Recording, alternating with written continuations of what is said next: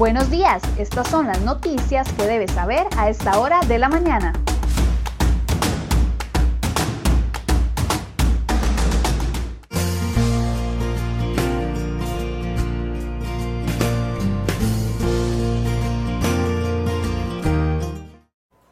Miércoles 16 de diciembre, muy buenos días, muchas gracias por acompañarnos en una edición más de CR Hoy Noticias. Vamos de inmediato a ver las informaciones que hemos preparado para el día de hoy.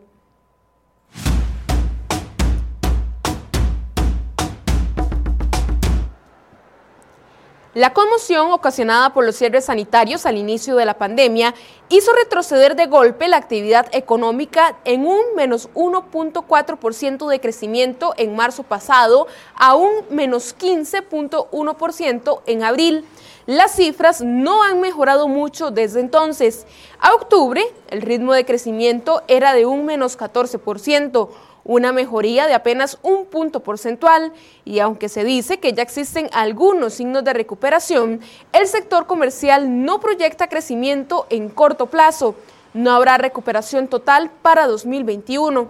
La proyección llega con resignación al sector comercial, en donde están conscientes que les espera un 2021 de recuperación lenta. Se tratará de una recuperación que incluso puede verse afectada si el COVID-19 genera efectos más adversos en los indicadores y la hospitalización.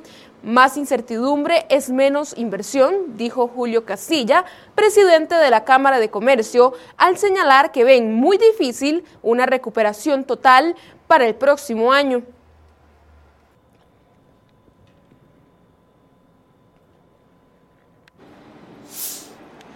La informalidad está tomando fuerza y hay pocos indicios de que el empleo formal se esté recuperando.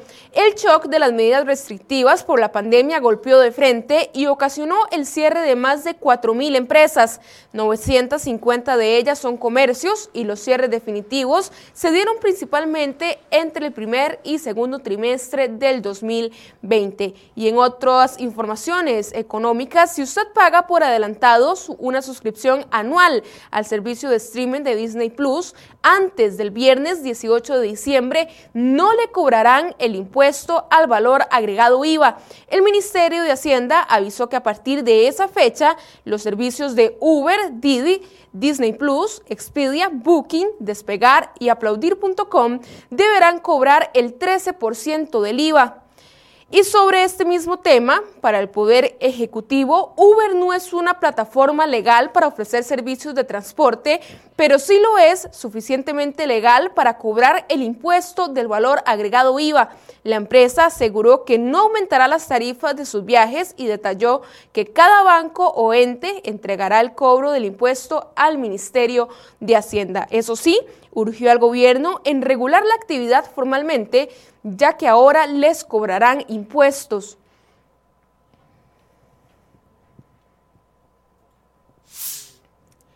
Fernando Cruz, presidente del Poder Judicial, aprovechó la última conferencia de prensa de este año para cuestionar algunas medidas sobre salarios que implementó la Ley de Fortalecimiento de las Finanzas Públicas. Cruz pidió que alguien le muestre las cifras que revelan que eliminando los pluses salariales se resuelve el problema del déficit fiscal. El enfrentamiento de Cruz contra estas medidas y la Ley de Empleo Público han sido la constante en las sesiones de todos los lunes cuando se reúne la Corte Plena. ¿A dónde están las cifras que dicen que eliminando los pluses se resuelve el déficit fiscal? ¿Quién ha manejado esas cifras? Si eliminamos los pluses, dejamos de tener déficit fiscal. Eso no me lo han dicho a mí ni a nadie, pero en todo caso ese no es el tema porque la Corte no está defendiendo los pluses, dijo Cruz. Además, indicó que en enero o febrero de 2021 presentaría ante la Sala Constitucional una consulta para determinar si la Contraloría General de la República le puede dar órdenes al Poder Judicial. En diciembre del 2019, la Contraloría le ordenó a la Corte cumplir con lo que se establece en el título tercero de la mencionada ley en lo relativo a los pluses salariales como cesantías, dedicación exclusiva, prohibición y anualidades. ¿Puede la Contraloría darle una orden al presidente de la Corte o a los miembros de la Corte? manifestó Cruz. Además, hizo observaciones sobre el empleo público y el papel del Ministerio de Planificación.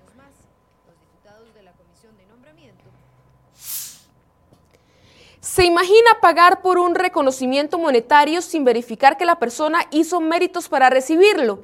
Eso fue lo que ocurrió en Recope durante el 2018 con el reconocimiento de anualidades para algunos de sus funcionarios. Un análisis efectuado por la Contraloría General de la República en 60 expedientes individuales halló que en 36 casos no se incorporaron las 193 evaluaciones. Con estas se valoraría el desempeño necesario para determinar si el funcionario cumplió con los requisitos que lo acreditan como merecedor del pago de este incentivo. En seis casos, la evaluación sí aparece dentro de la documentación, pero no consta la calificación respectiva.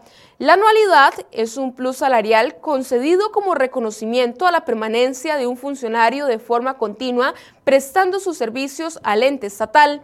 Se paga en aquellos casos que hayan cumplido con una calificación mínima de muy bueno o su equivalente número numérico de la evaluación anual y al título de monto nominal fijo para cada escala salarial.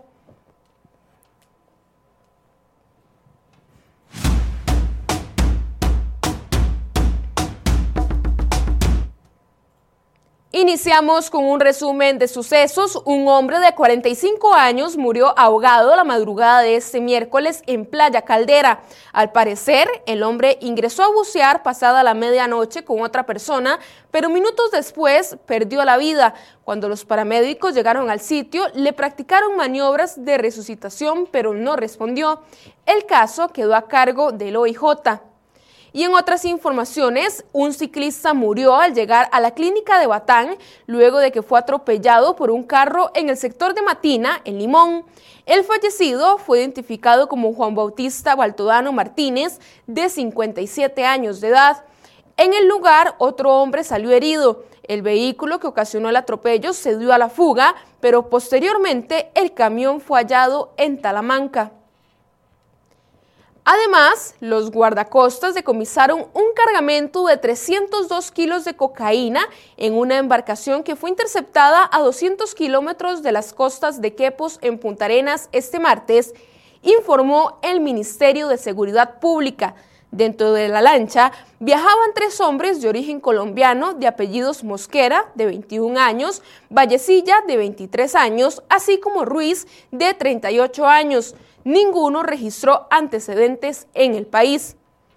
Y cerramos ese resumen contándoles que un juez de la República y un oficial de la Fuerza Pública fueron detenidos este martes, pues son vinculados de ser parte de una estructura internacional de drogas.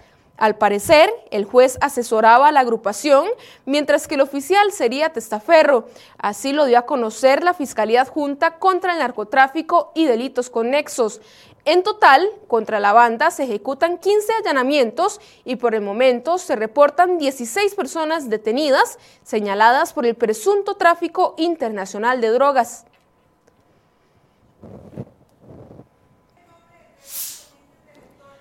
El curso lectivo 2021 dará inicio el lunes 8 de febrero bajo una modalidad mixta que combinará la presencialidad y la educación a distancia. Luego de meses apartados de las aulas a raíz de la pandemia del COVID-19, los centros educativos volverán a abrir sus puertas. De acuerdo con Giselle Cruz, ministra de Educación Pública, se tiene previsto reanudar la presencialidad a través de una estrategia segura y bajo las disposiciones emitidas por el Ministerio de Salud. Sin embargo, Cruz indicó que mientras continúe el decreto de emergencia nacional contra el COVID-19, será potestad de los padres de familia quienes definan si sus hijos asisten o no a lecciones presenciales. Además, serán primeramente los niveles superiores quienes retomarán la presencialidad y paulatinamente se irán incorporando los grados restantes. En el caso de la educación preescolar, ingresarán en primera instancia los niños del ciclo de transición. Para primaria ingresarán los estudiantes de quinto y sexto año mientras que en el caso de secundaria volverán los jóvenes de décimo, undécimo y duodécimo grado.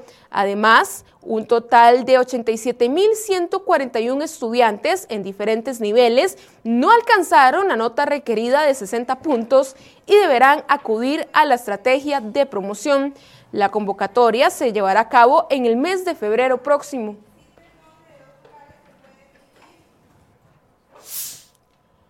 Debido al contagio con COVID-19 del presidente del Congreso, Eduardo Cruzan, y de una funcionaria del área de prensa, los legisladores decidieron suspender las últimas tres sesiones de esta semana y ya están de vacaciones.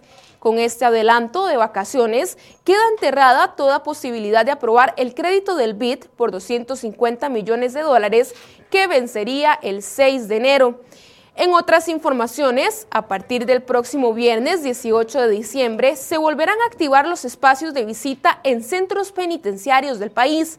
El Ministerio de Justicia anunció este martes que se hará la reapertura de manera gradual, considerando cronogramas de visita que deben ser consultados por las personas que pretenden visitar a sus cercanos. El uso de mascarilla es uno de los requisitos para poder ingresar.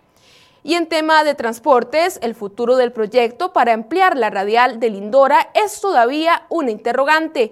Sin embargo, el CONAVI presentará una nueva solicitud ante la Contraloría General para modificar el contrato que está en firme para el desarrollo de la obra. En octubre pasado, el ente Contralor rechazó la petición del CONAVI para modificar el contrato y ampliar el monto tras una serie de inconsistencias detectadas en la solicitud. Y fusionar los seis consejos adscritos al MOB es el primer paso de la reestructuración interna que procura dejar encaminada el titular de esa cartera, Rodolfo Méndez Mata.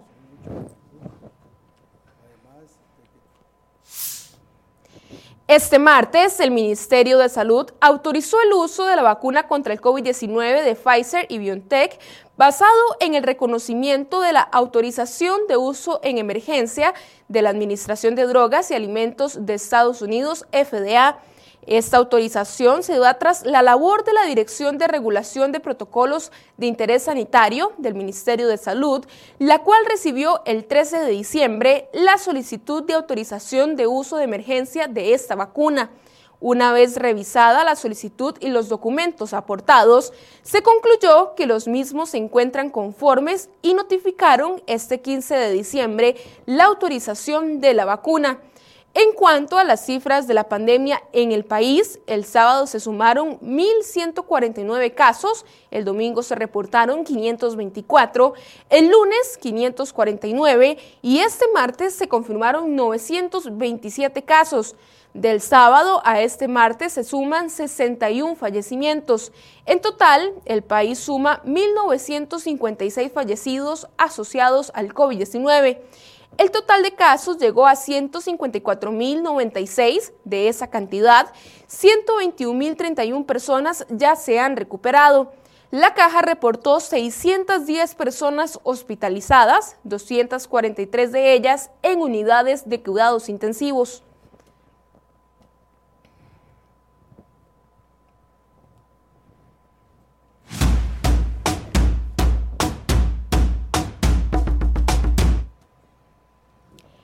El Banco Central de Costa Rica incurre en el despilfarro y el desorden de recursos públicos en el proyecto para habilitar el pago electrónico de pasajes en el transporte público. Esto según el presidente de una empresa que ha ofrecido servicios en ese ramo al ente emisor de moneda. De acuerdo con Tyron Mayorgan, ejecutivo de la empresa Pfizer, los gastos excesivos del central relacionados con el proyecto están ligados, entre otros, a dos casos en específico incremento de la planilla de empleados encargados del proyecto y a millonarias consultorías para montar un sistema centralizado de recaudación que no se necesita, denunció el empresario. Según Mayorga, el comité para el proyecto de pago electrónico que encabeza el Banco Central y que se conformó desde el 2017 ha rechazado rotundamente, incluso por escrito, considerar las posibles soluciones.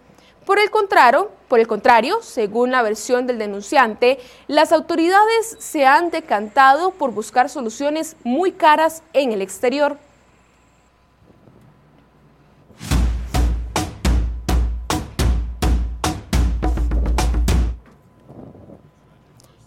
El presunto autor del incendio criminal de julio de 2019 en un estudio de animación en Kioto, al oeste de Japón, en el que murieron 36 personas y 33 resultaron heridas, fue inculpado de asesinato este miércoles. Shinji Aoba, de 42 años, fue acusado de asesinato, intento de asesinato e incendio intencional, entre otros cargos, según varios medios de comunicación japoneses.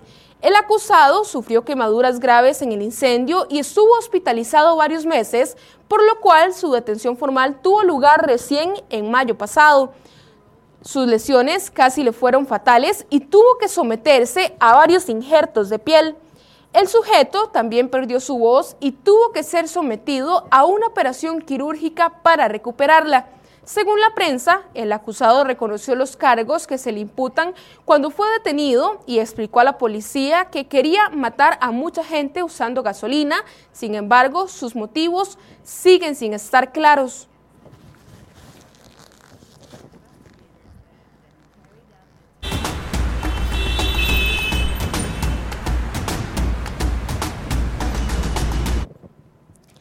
7 y 36 de la mañana realizamos en este momento el reporte del tránsito. Iniciamos en la rotonda de la Y, donde vemos un tránsito bastante favorable esta mañana. Y continuamos ahora en Curridabad, esto es cerca del Registro Nacional, donde las condiciones del tránsito también son bastante óptimas. Y ahora nos vamos hacia el sector del boliche de Cariari, esto es la vista hacia San José, donde se ve bastante despejado el paso. Terminamos este recorrido en el sector de Taras, la vista hacia Ochomogo, donde también se ve bastante vacía esta carretera.